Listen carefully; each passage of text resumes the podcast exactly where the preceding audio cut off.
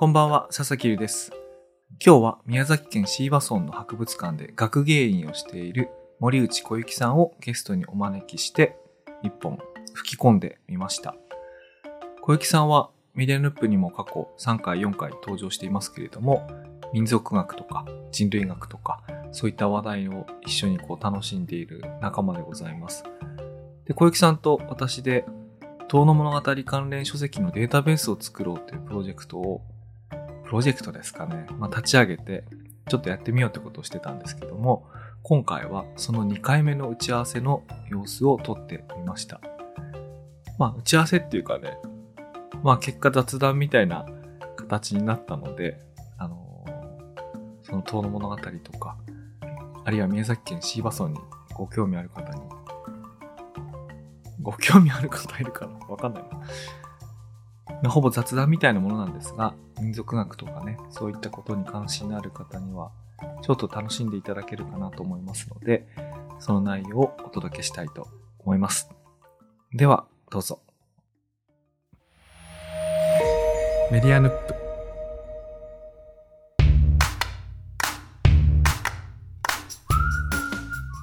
この間出張お疲れ様でした。早知根神社のこちらこそお会いできてよかったです。よかったです。しかも、出張で行くっていうのがいいですよね。いや、そう、いや、本当にいい村なんです。で宮崎県椎葉村？はい。今も博物館にいます。シーバ民族芸能博物館。博物館で、その、学芸員はい。になって今どれぐらいですか？1ヶ月が経ちました。すごい。これは、なんて名前の施設ですか？シーバ民族芸能博物館っていう博物館なんです。ということは、芸能ってことは、何かその、踊りとか、なんか歌とか、なんかそういうものも？そうなん。シーバ村は人口が2300人しかいない村なんですが、うんうん。26神楽の保存会があるっていう ちょっと待って、今、あの、一人当たりの、激ヤバ村その一団体あたりの人数が多すぎて算数ができないぐらい多いですね。え、だってさ、遠野だってさ、人口2万6千ぐらいで、神楽じゃないや、えっ、と、もうでも、遠野も2万3000ですよ。遠野も。あ、2万3千。で、だとして、神楽と獅子踊りとかと合わせたって、100なくて、多分数十だと思うんですけど、そうですね。2000人しかいないのに神楽が23もある。26あります。26。すごい。でもやっぱり限界なところとかうんうんあります。神楽をこの間早知根神社の宵宮祭で初めてもう56時間見てであんなに長い時間はい。見たこともないし、あの、うん。1本がだいたい短くて10分とか長くて20分ぐらいじゃないですか。あれを通して見たことすら初めてなんですけど、小雪さんはあれですか？遠野で初めてやった？それとも前からなんか知っててやってたりしたんですか？あ、いや、私、遠野で初めてやりました。遠野に行って初めて、神楽というものを、そもそも見たこともなかったです。ちなみにその遠野でやってる神楽とあの遠野でやってる神楽とその椎葉村の神楽は似たところはあるんですか？あれってもともとはそのなんか。見てる、はい、要素は一緒ですね。神話のストーリーをなぞるっていうのは、うん。基本的には演目も似たようなところもあります。ヤマタノオロチとか天の岩戸はい、はい、とか、あでそれは同じなのね。はい。っていうのもあるんですけど、うん。こっちはすごい狩猟採集民の毛色が濃くて、うん。うんあの、神楽の一番初めの演目で、イノシシを漁師がさばいて、うんうんうん。で、心臓を神様に捧げてからうん。舞が始まるみたいな。それも演目の初めにあるって、うんうんうん板起こしって言うんですけど。で、そのままイノシシを祭っ、上に祭り上げたまま、俺今なんかもののけ姫みたいなイメージになってるよこうなんか あ、そうです、そうです。もう、もうそれにすごい近いえ獅子神、そうそうそう。今はい完全にその、獅子神の森に、獅子神の首を捧げるポーズだったよ、今完全に。そう、えーそう、そうなんです。だから、あの、アイヌのイオマンテとかに近いようなうんうん。人口から始まってるんじゃないかなっていうのが、私の今の見立てで、うん。ちょっとこれは3年かけて研究したいんですけど。いや、しかし、ちょっと理解しました。なんで、学芸員さんの出張として、神楽に、神楽を舞いに行くっていうのは許されるのか謎だったんですけど、シーバソンがそもそも神楽が盛んで、そじゃあもういろんなとこの研究しに行ったらいいじゃないかっていうのは理解が得られるってことですね。う、そうです、そうです。すごい。神楽の研究という名目で、神楽出張をさせていただきました。ちなみに俺あの、見に行ってさ、あの、だいたいは11い時半ぐらいにパッと終わったと思ったんだけど、はい、俺なんとなく聞いていた話としては、はい。もう、なんていうの、こう何時間も踊って、こうみんなこう、体も心もホットになってるから、あの、終わった後に、なんか、なんかちょっとこう、打ち上げ的な、こう、イチャイチャと楽しい瞬間があるんじゃないかとちょっと思ってたんだけど、あの、あみんな車でさっとすぐ帰って、もうなんか10分後には誰もいないみたいな感じで。みんな帰んの早いなとあ、思って、、すに。んごい速やかに撤収されてて。で、おそらくは、お客さんはそうだけど、踊ってる人たちは、なんかさらにあの、あの後楽しいことがあるんですか？なんか、アフターパーティーみたいな。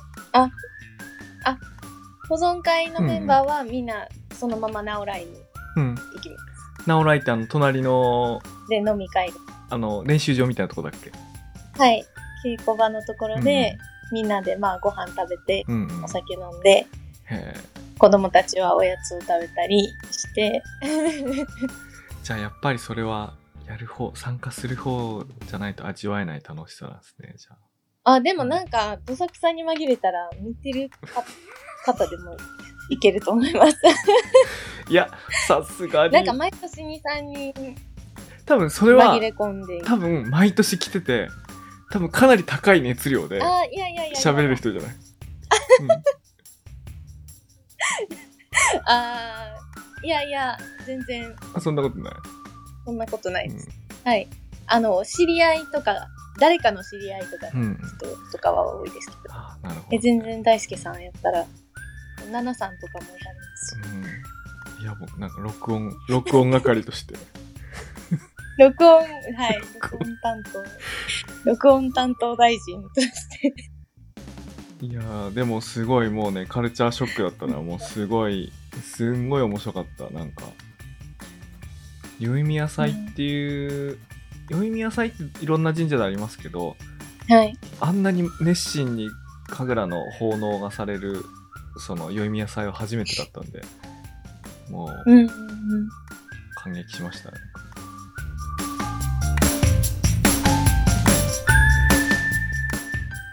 自分が巻いてじゃないと、うんうん神楽って、なかなか面白みがわからないところがある気がして。あのかなり説明されないとかはい。うんあ、そうですよね。自分が舞い始めて、やっと、あ、同じ動きの繰り返しでも、あ、ここがこうなるんや、みたいな面白さを感じれて、やっと見れるようになったそうだよねそれまでは1分も多分耐えられない。そう俺人と喋ってたんだけ。どあの演目が変わろうが何しようが全部同じに見えるから なんていうの？でもあれでしょ？でも全部違うんでしょ？全部違うんでしょ？はい。いや、そう、そうなんですよ。はい、違う。あ、の僕今回一生懸命録音してたからあの音楽の違いは真剣に聴いてるから聞き取れたんだけどあのなんか踊ってる人のなんかその違いはよほど違わない限りはなんか分かんなかった でもなんか全部違うんでしょ、うんいや、そうですよね。全部違いますね。でもやっぱり基本の動きみたいなのがあって、それの焼き直しがあったりとか、繰り返して、ちょっと変則的になったりとか。で、あ、変わったみたいなのが、やってるとわかるから、楽しくなってくるんですけど。いやーそうだねなんかやらないと分かんないんだろうねなんかでもそれでも最後まであの人数が見てらっしゃったじゃないですか。そうだね。それがすごいなと思。途中から減らなくなるよね。もうずっとね。同じ人数でね。うん。いはい。は い。や、でも面白かったね。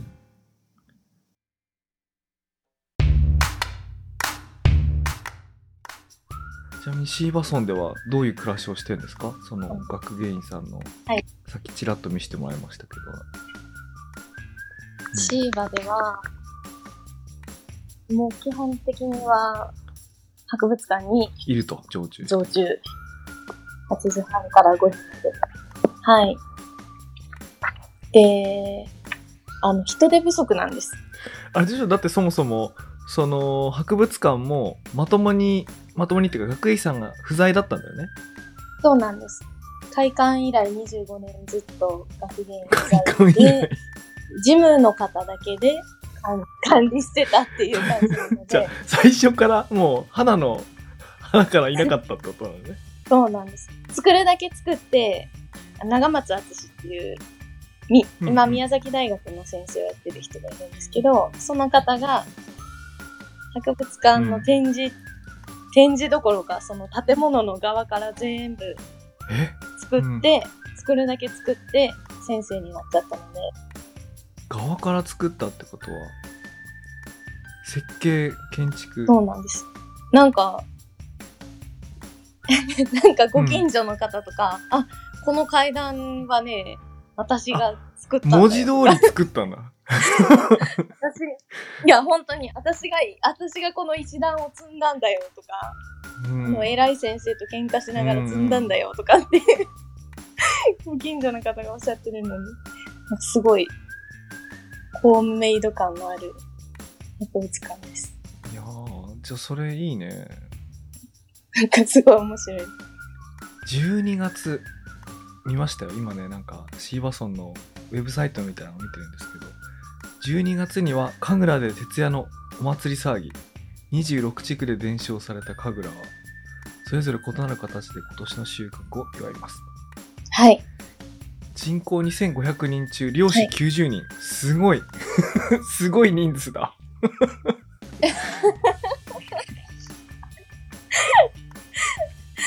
しかもあれですね、椎茸のしゃぶしゃぶがあるって書いてますよ。そうですね。椎茸、有名ですね。多いですね。遠野もやと思いますけど。いやーでも、これすごいね。なんか俺、このシーバソンのあの知識ってあの、柳田国夫が言ってたあの、えっ、と、文化は倒れた木のように、うんうん。遠くに行けば行くほどそのあれが残ってるみたいなののなんかそういう話したやつあると思うんですけどうんうんうんうん。シーバソンみたいな山の中にむしろその古代の中心地の時のなんか言葉とか文化が残ってるみたいな話してたと思うんだけどなんかまさになんか写真見ると本当山の中でそのなんかしかもなんか見晴らしいいとこですねなんか見るとですね。日本三大秘境の一つと言われてえます。そうなんだはい。白川郷を、うんあと高知かな、うんの矢大ホラ、大ボケ小ボケの矢と、でシーバっていうことにな三ってて、もう山ですね、本当に。博物館があるのも山ですし、私の自宅も、まあ山というか、山の一部。これ例えばあのー東京から行こうと思ったらどういう交通機関というかアクセスになるんですか、えっとですね、東京からの最短は、熊本空港まで飛んでもらって、で、熊本空港から車で2時間です。あもうそうか車がいいのね。車がもう車以外では基本的には。あそうですね。あそうですね。あれだってここの間小雪さんがシーバソンから遠野に直接その出張行った時は一体どういうルートで行ったんですか？私もうん。公用車で熊本空港まで出て、そこから、えっ、と、名古屋小牧経由ではあ飛行機なるに本乗り継いで、うんで、花巻空港から遠野までやっぱ車なんだね2時間入りました。車の方が早いと思いますね。で、結局、村内の移動もうんうん車がないと、そうですよねまともに観車じゃ。ない方法で来たところではい。何もできないってことですね。そうですね。街中にしか入れないってなると、面白みが減っちゃう気がするい。や、すごいな。本当にあの、平らな土地ってないです。うん。なんかあの、新潟県の山越村も平らな土地がなくて、で、あで、結果として、はいあの、谷の、谷っていうか山みたいなところにあるから、なんか、見晴らしがいいんだよね、なんか。いろんな見晴らしがいいんだけど。あ。はいはいそ。ういうイメージをしましたね、なんか。うんうん。そんな感じです。山越ってあの、メタバース。あ、NFT とかメタバースとかやってるところ。うん。あそこもね、秘境感ありますね。800人だからね。でもね、秘境という言葉ほど、あ、僕ね、ひ人人口の人数って当てにならないなと思ったのが、あの、狭いとこにいっぱい住んでると、ね結構人に会うから、人がいないって感じ、うん800人とかって感じしないんですよね。あ結構狭いところにみんなで集まって暮らしてるから、うん結構楽しかったんですよ。で、遠野は広いところにいないから、どこまで行ってもいないみたいなのあるじゃないですか。そうですね。そうそうそう。そうですね密度ってあるな。そうそうそう、面積あたりそうそうで考えないと。それで言うとシーバソンはなんか結構人いそうなイメージあるね、なんか。それで言うと。本当ですか、シーバは、確かに、まあ街中にいたら人は会うかな。でもやっぱり集落感がやっぱりすごい遠いんですよ。面積自体は遠の二回りちっちゃくしたぐらいにあって、それって結構大きいって意味だよね。で、その、遠遠野もともと結構でっかいから、二回りぐらいしかちっちゃくないってことだよね。うん。そうです、そうです。そうです、そうです。じゃあ、なので、全然、ま隣の地区に行くのに峠一つ越えるみたいなイメージなので、もう、よその国です。あ、じゃあ、遠野で言ったらお供に行くみたいな感じだね。あ、そうです、そうですなるほ。どな。それにすごい近い。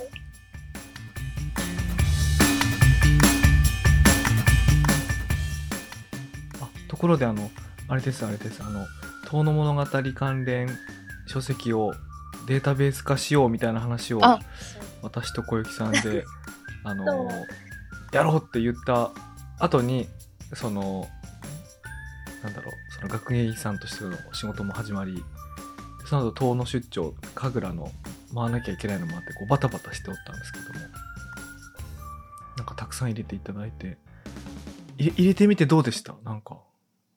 ちょっと、入れてみて、これって AI の仕事じゃないんかなってすごいあの、そうね、俺も、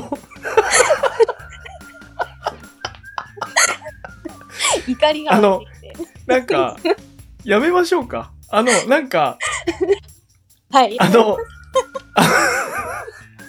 やめようか。やめる打ち合わせにするか。あの、でね、僕は僕で、ほんの何個、ほんの何個かだけ入れて、これすごいしんどいなと思って、で、しんどい、たくさん入れるのがしんどいというのもあるんだけど、もう一個が、なんか、気になったら読み始めちゃって、なんかもう全然進まなくなっちゃって、いや、そう、そうなんみんなこういう気持ちだったのかなと思って、その、やり始める前までは、はい。なんで遠野物語関連書籍データベースとか柳田国夫が言及したなんとかデータベースとかないんだろうと思ってなんで過去の人作ってないんだろうと思ったけどみんな AI の仕事だなと思ったり やりやり始めたらしんどいなと思ってあだからないんだなって思いましたねなんかただやっぱり、あ、こんな本があるっていう発見はあるし、楽しみはあるんですよその泉鏡花の書いたやつ？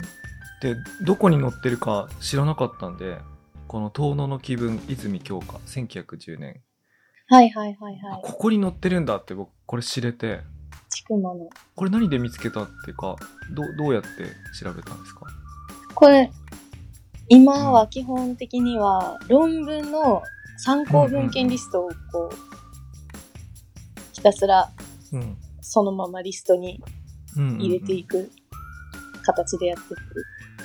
で、これは、えっと、室井康成さんという、柳田批判研究をしている方の論文から引いてきました。かそういうのを見たらあの書いてあるんですね後ろの方にねこれが一番近いかな。参考文献をそう、飛び飛びに数珠つなぎで飛んでいくのが早いかなと思ったんですけど。じゃあ大変だ。やっぱり最後はでも減点に当たらないと、この情報が正確かもちょっと怪しかったりするので、参考文献のリストとか、ミス結構多い。じゃああれですね。いや、でもこれお願い、小雪さんに声かけてよかったなと思うのは、僕本しか読んでないから、その論文とか、はいあと。本になってないけども、短いやつとかっていうのが、どこに書いてあるのか、分かんなかったり、知らなかったりしたんですけど、なんかいっぱい書いてあって、はい、はい。ね、折口忍、近代一京介。いや、もう論文がね、またね、細かくて、そう。それこうんそその世代って、あの、論文にもならないような、なんか報告書とか書評みたいなのとか、うん。いっぱいあるじゃないですか、細かいのが。それがちょっと大変、大変そうですね。これ、え本当に AI やってくれないんですかね？いや、なんか、やってほしいよね。なんか、人間ね。だってそのさ、あの、AI が、AI かどうかは別として、あの、機械的に、機械的に、あるいは、その、人間の判断とか解釈によってブレが出ないように、参考文献、参考文献とか、その表記の仕方とか、出典の書き方ってもう完璧にルール化されてるわけだから、ルール化されてるんだから機械がやれるはずだよね、これね。人名とかは絶対判断できるじゃないですか。うん。いや、これ、えー、な、無理なんですか、そうね、ちょっとあの、ちょっとそういう方法考えようかな。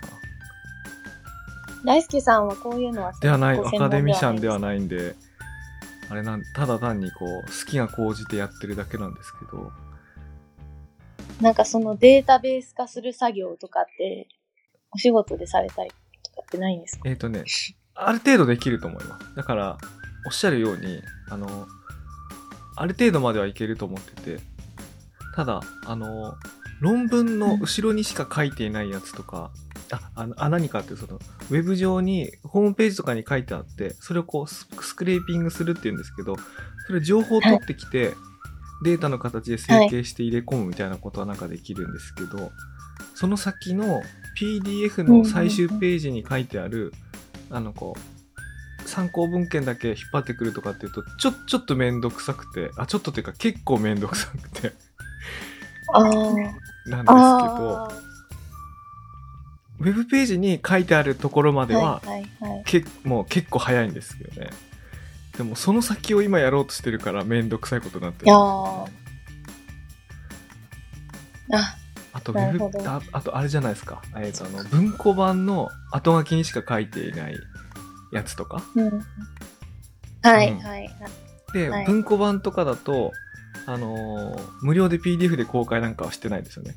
か買わない、買わないと最後わかんないみたいなやつも多少あって、うん、うーんってなってるけど。でもね、僕やってみてあの、思ったのが、なんて言うんだろう、こう、とりあえず全部集めようとすると、結構ピンキリなやつが集まるなと思って。ピンキリっていうのは、そうですね。なんか、あ、この人よく研究していいこと言ってるなって思うものもあれば、なんか、なんていうかな、名前としいつ書かれたかぐらいしかその判断材料ないないんだけど、なんか、大学でやらされて書いたのかなみたいな、なんか、なんかあんまりし、あんまり真剣でもないけど、うんうんなんか一応文章としてそれっぽいこと書いてあるやつとか、うん。なんかその、なんかレベルがあって、あとはその、なんていうの郷土史家っていうか、はい。まあ、ほとんど俺みたいなもんだけど、その郷土史家がこう、好きに妄想で書いちゃってるようなところが多いような。事実部分がすごい極めて少ない やつとか、あこれ集めて何になるんだろう、これみたいな。うん、うんうんレベルの、レベルの低いっていうか、あの、あんま参考にならないやつも結構あって、ああ、これ結構難しいな。はい。いや、でもそれこそ大輔さんのほどほら校とかはすごい、歴史交渉に近いじゃん。そうですね。あそこに書いてある事実は全部減点があるんですけど、最後ね、解釈のとこはね、うんうん、加えてね。ほどぼらこう。今、そのワードを初めて、初めて言われた。初めて言われたけど。初めて言われ初めてた。ほどぼらこう。ではないでしょうか。うん。でも、そうですね。ほどぼらこうですね。ほどぼらが正しいんですか、とね、ほどぼら。地元の人はほどぼらって言いますね。だから多分生ってほどぼらっうんてみんな言ってたと思うんですけど。濁るん。うんうんう。うんん。ほどぼ、ほどぼら。いや、でも、よかった。よかったっていうか、あの、ほど、鮭の背中に乗って、あの、やってきた男の正体が、浅沼氏だったっていうところから、なんでそういう風になったのかみたいなのをやるのはいすごい楽しかっ、た。それも知らなかったです。それね、なんかね、僕が発見した事実じゃなくて、あの、よく調べれば、すでにそういうことを書いてる人はいるんですけど、じゃあ、それがなんでわざわざ、ね、あの、浅沼氏って言わずに、鮭の背中に乗った人になってるかみたいなこと、理由を考えていくと、ね、はいあの、あ、言えなか、言えなかったんだなと思って。ね、すごい面白い。うーん。でね、あれ面白いのがね、あの、遠野物語周囲の141話だったと思うんだけど、あの、宮家に伝わる、こう、絶対開けてはいけない箱っていうのがあって、で開け、ね、開けたら目が潰れるって言われてるの、俺は目が潰れてもいいって言って、ついに開けた人が出てくるんだけど、そしたら、市松模様だったかな？なんかこの、歯切れ？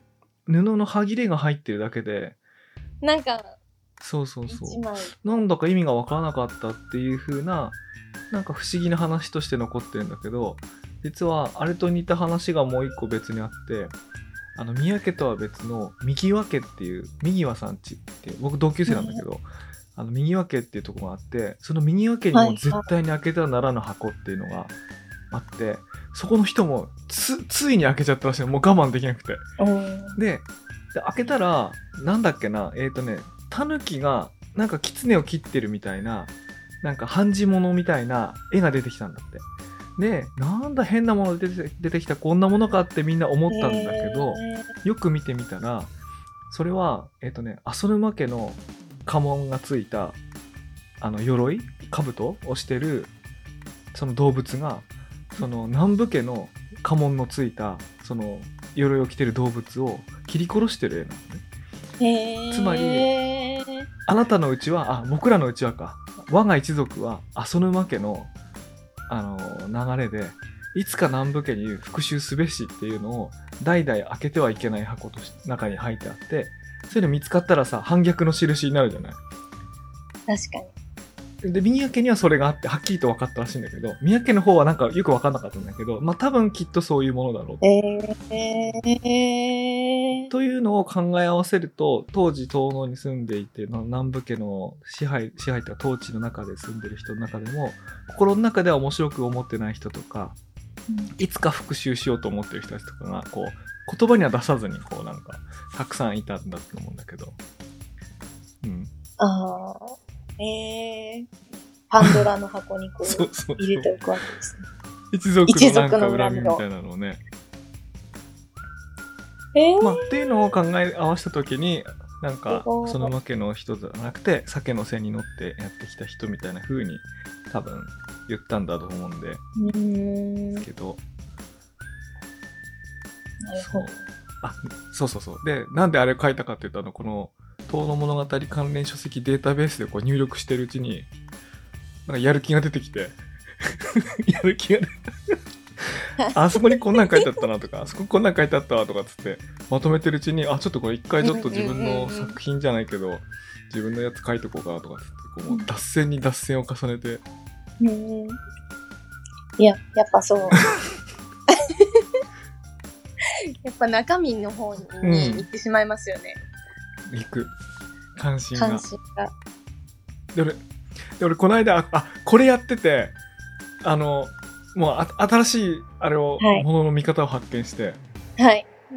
あの、たくさんあるこの書籍を、どうやって時代区分したらいいんだろうかっていうのを、前から考えてて、で、前はね、あの、結構ふ、ちょっとめんどくさい区分の仕方をして、遠野の外か内側かとか、遠野物語についてのことか、それ以外についてのことかみたいなことを書いたんだけど、もっと誰が見ても分かりやすいような、あの変年体？あ歴年体？あどっちだ？その単純に時間でだけく,、く区切った時代区分があったらいい。んじゃないかと思って、ででそしたらあのなんていうかね。それ私有野さんからあこれを見てチラ見せしていただきました。遠の物語進行へ向かってっていうこの整理番号5番の論文なんだけどうん。えっ、とこれはね遠の物語の、えーと出版年あの普及の歴史あの特に文庫版がいつ出たかみたいなやつを書いてあるやつなんだけどあのつまりね遠の物語が世の中に何冊あるかっていうことで区切ったらいいんじゃないかと思っててうんうんうんうん。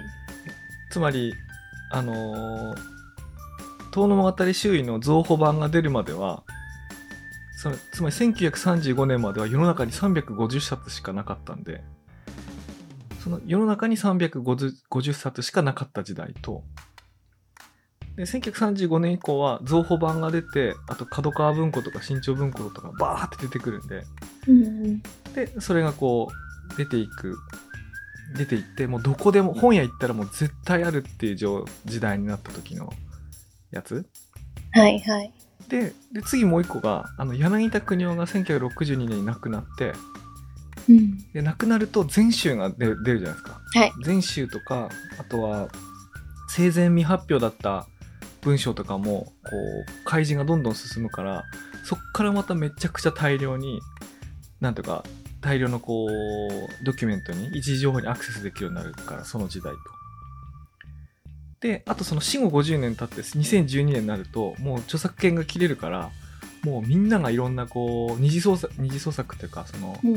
その商標とか気にせずにできるようになるからそっからまた増えるっていうのがあってはい。ででこのこの4つにしたらいいんだと思ってうん。でで最初の350しかない時代がオリジネーターの時代ででその後がこう大量に手に入るようになるからこうはい。フォロワーの時代っていうか、あのーフォロワー？そのいろんなこう後追い研究してはい。東欧にどんどん後追いでくるみたいな、こそう追追随してていく。折口忍とか、はい。桑原武雄とか吉本龍明とかそういうのがこうフォロワーの時代で。で死後大量の研究ができるような、大量の資料が出て研究できるようになってからがアカデミシャンの時代で。石井正美先生とか後藤宗一郎とか小田さんとか赤坂さんとかの時代で、はい。で今著作権が2012年以降もういろいろ自由にできるようになってからはこう漫画映画アニメとか小説みたいなあるいはイベントとか郷土芸能のリメイクみたいなやつみたいなこうクリエイターの時代みたいな。これこれほぼ完璧な時代区分じゃないかと思ったんですう出た。け どこれだっつって俺一人で いや、そう、そうだと思います。あのー前回の、あの、私の論文を取り上げてくださった回の時言ってた俺も、おっしゃってた区分に近いけど、それよりも、なんか、界隈、界隈を区別しなくても、あそういうことですこれやとそういうことですそうそうそう結構、分類できてる感が。あの結構はっきりしててその著作権切れた後とか死後とか再出版された後とかもううん定義が明確で、もうこの年って絶対言えて、はい。うん、すごいわかりやすい。あの人は 何派とか あの人は何派みたいなちょっとの、はい人の解釈によってブレる余地がなくなった時代区分になったんでこれは良いなとすごい。しかもやっぱり私たちは遠の物語を取り巻いてぐるぐると踊りを踊ってるだけということ。あでもねこれやってみて思ったんですけどこれあの富川さんとか塚田有奈さんも言ってたんですけどはい。例えば2012年以降がクリエイターの時代だっていうふうにこうざっと書いたんですけど、このクリエイターがあの今その自由に創作できるのは前の時代アカデミシャンの時代の人たちがあの研究の整理とか資料の整理とかうん。あの基本的な事実の確認みたいなのを積み上げて、はいしかもめちゃくちゃアーカイブしてくれてるから、うんうんうん。そのアーカイブしてるものに早。く安くアクセスできるからクリリクリエイトできてるっていう意味ではなんかこう積み上がってんだなという、ね、気がします。うん。やし、一方でやっぱり、うんあの、うんアカデミシャンもうん自由に解釈をする余地があるのもそうだよね。ここに、ここにクリエイティビティの邦画みたいなのが凝縮されてて、で、それはアカデミアではすごい花開きにくいんですけど、このクリエイターの時代の到来で、ぐわーっと。確かにそういう意味で言うと、あの、あれだな、なんかあれ思うことあるな。あの、特に最近あの、こ気候学？あの、昔の地球の気温？とかが、あの、よくわかるようになってきて、うんうん。あの今までは全部その地政学的なことで説明したりとかここでこの勢力が成長したからこうで押し出されてどうこうみたいなそういうので説明してたのはいや単純にはい。このはい。20年間農作物が取れなくて地球が冷えててそれでご飯食べれなくなった人たちが南下してきただけだよとかみたいなその気温を用いるともっと簡単に説明できることがなんか増えてるってなると思うんですけど、ねあのそれが全地球的にその地球の温度みたいなものがこう、うんうん。分かるようになってきてるからもしかしたらこういう童の物語とか民族学的なやつなんかも、そうこ気候学をこう混ぜるともっと新しいことが分かる言えたりすることもあるかもしれなくて。という意味だと2012年以降もよりグローバルな形での成果を取り入れたアカデミシャンみたいなのは、ね、なんかこうそ創造性があるアカデミシャンとかはなんかあんのかもしれないですよね。うんうんうん。なんかこう見ると余計いいですね。どんどん。そう俺これ作って満足しちゃってあの いや、すごい、うんすごいわかりやすいです。これ、これでちょっと一本論文書いといてもらえると、すごい助かるんですけど。論文って、何？俺 論文書いたことないんだけど。論文ってこう、あれなの？こう、すごいこう、素朴なことを言うと、ノートに書くのじゃダメなの？ no te に書いて、あの、アカデミアの中の世界でもこれを引用しやすくなると、すごい助かるなと思それ論文にするには、誰かの先生の指導を受けないといけないの？あ、全然受けなくていいと思います。え、どうしたらいいの？どっかの学会に1000円ぐらい払って論文を。あそういうことだよね そうインナーサークルに入んないとダメですよね。はい。のノートで全然いいと思います。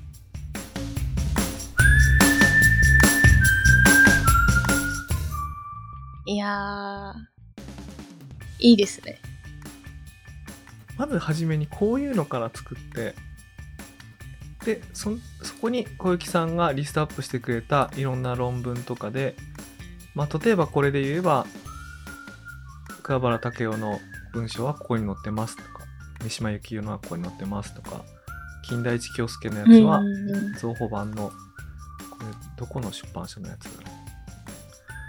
東京朝日新聞に書かれた。1936年。あ、これとこれを足し合わせたら、あ、書けそうだな。あ、書けそうだね。あの、完璧なリスト作ろうと思うと遠いけど、このすごい4つの時代区分と参考文献っていう風にしたら、あ、成果できるな、これ。あ、もうやってみようか、うんこれ。相当見やすいですね。はい。やってみようかな。はい。おやって、あ、やる気出てきた。あもうやめようか。もう AI に、AI に任せようかって言ってたけど、やる気が出てきた。これは人間、これは人間がし仕事な気がするな、これ。はい。分類。未だかつてない分類をするのが人間の仕事ですね。そうですね。あ、これだ。できた。やっぱ人と話してるとまとまるな。これもうダメだと思ってたけど。はい。私も、どう、何にどうしてうんいくのか、こう、はっきりしなかったんですけど、うんすごい良さそうですね。しかもなんかあの、これ見てて思ったんですけど、あの、このオリジネーターの時代っていうのをね、1908年からにしてあるんですよ。あの、遠野物語の出版は、10年なんだけど、1910年なんだけど、紀前と国をがあったのが8年だから8年にしてあるんですけど、あの、も、もっと言ったら、あの、後の仮の言葉の木を、の出版の前の年シーバソンの村長と、はい。がシーバソンの村長。と手紙のやり取りして始まったんだよね。はい。あれが8年そうですね。それも8あ年ですね。ああれがあったから遠野物語もやろうと思ったんだよね。多分その南のシーバソンに対して北の遠野そうですね。うんうん。それも書けるね。そのあたり。かけますねでも。俺読んだことないんだよね。後の回の言葉の木って。物は読んだことないんですよ、僕の。もう、後の仮言葉の木に書いてあるうん。柳田の言葉で一番端的に表現されてるのは、うん。うん。あの、スティーバの狩猟の文化っていうのは、うん。お茶の文化みたいだって言ってて、お茶？うん。だから、茶道みたいにうん。決まり事がすっごいたくさんあって、で、それをこう緻密に守るっていうのが狩猟なんだっていうこと。うんうんうん。だからその決まり事とかをもうひたすらまとめた本なんですよ。だからこの時にはこういうはいはいはい。儀式をして、うん。で、まあ山の神にこういうなんか聞いたことあるのは、山に入る人数がこの人数だと、あの、不吉な数だから、そういう時は人形1個持っていくとか。はい。はい。はい。そう、そそうそういんなうのとかが、決まりが山ほどあるんだよね。なんか。はい、山ほどあって、うんうん。で、それにのっとってこの人たちは狩りをしているということに、だから文化を感じたんやと思います、本当に。うん。だから、なるほどね。素朴、素朴な人たちの暮らしにうん。何かがあるっていうのは、そこから、そういう本だっ。その時は、本当は焼き畑の調査に来てるんですよ。あー、狩りのあれを調べに来たわけじゃなく、うん。はい。うん。あのー、農地の調査で来てるので、うんうん。焼き畑でどれだけのものが取れてるのかとかを調査しに来てるんですけど、まあもちろんその時は官僚で、うんうん。で、なぜか狩猟に興味持っちゃって、うんうんうん。狩猟の本を書いちゃった。で、当時の村長とその後やり取りしながら完成させていったんだよね、確か。そうですね。うん村長がかなり頑張って、うんうん。この決まりが書き写された文書うんをうん。コピーしてあげて、うんうんうんそれを柳田に送って。え。面白いね。なんか、そのフォーマットいけそうな気がするね。例えばなんかあの、SNS にはたくさんの決まり事があるとか、なんか、フ フォロー、フォロワー外から急にコメントするときには、あの、FF 前から失礼しますとつけるから失礼し みたいな。確かに。わかんないけど。その作法にのっとっていないと、ツイッターには、ツイッター上には生息できないとか。みたいな。あ、でもそういう内容だって全然知らなかった。それで後の狩りの言葉の木なんだね。はい。いや、じゃあちょっと、じゃあそれも、この関連本の中にちょっと入れようかな。はい。ぜひ。じゃあ、どうもなんか、ありがとうございました。なんかあの、お仕事中。おあの、普通だったらお仕事中すいませんと思うんですけど、僕あの、後から振り返って今日の話題はこれ完全にお仕事だなって。そうですあ。の、学芸員さんにとってこれお仕事といえ、はい。打ち合わせとカウントできるなと思ったんで、こう堂々と。はい。どうもありがとうございまし業た。業務です。業務ですね。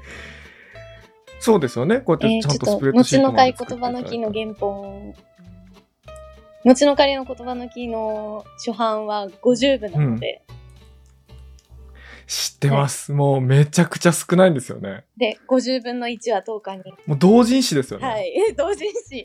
本当に同人誌ですよ。同人誌ですよね。はいで、遠野にもね、あの、博物、あの、遠野までの館に一冊あるよね。。はいい、はい。ぜひ見にいらしてください。いや、キラいや、なんか、めちゃくちゃ旅行に行きたくなりました、その神楽の話聞いて。はい。いや、夜通し神楽、ちょっとすごい楽しみにしてて、私も。でも、朝方になったらもう、ま、巻いてが誰かも区別つかないぐらい入り乱れるみたいなので。あれでしょ？それはあの、区別をつけるための頭がおかしくなってるってことだよね。その、多分見た目に、なんていうの、こう。そうです、そうです。ただ、あの、巻いてて、一緒にやる、あの、組んで、組んでやるってか、やる人がいるはずなのに、もう、た、もう、他団体と入り混ざって、もう分からんくなってるってことでしょ？なんかね、こっちの神楽、周りがすごい取り囲んで生やし立てるんですよ。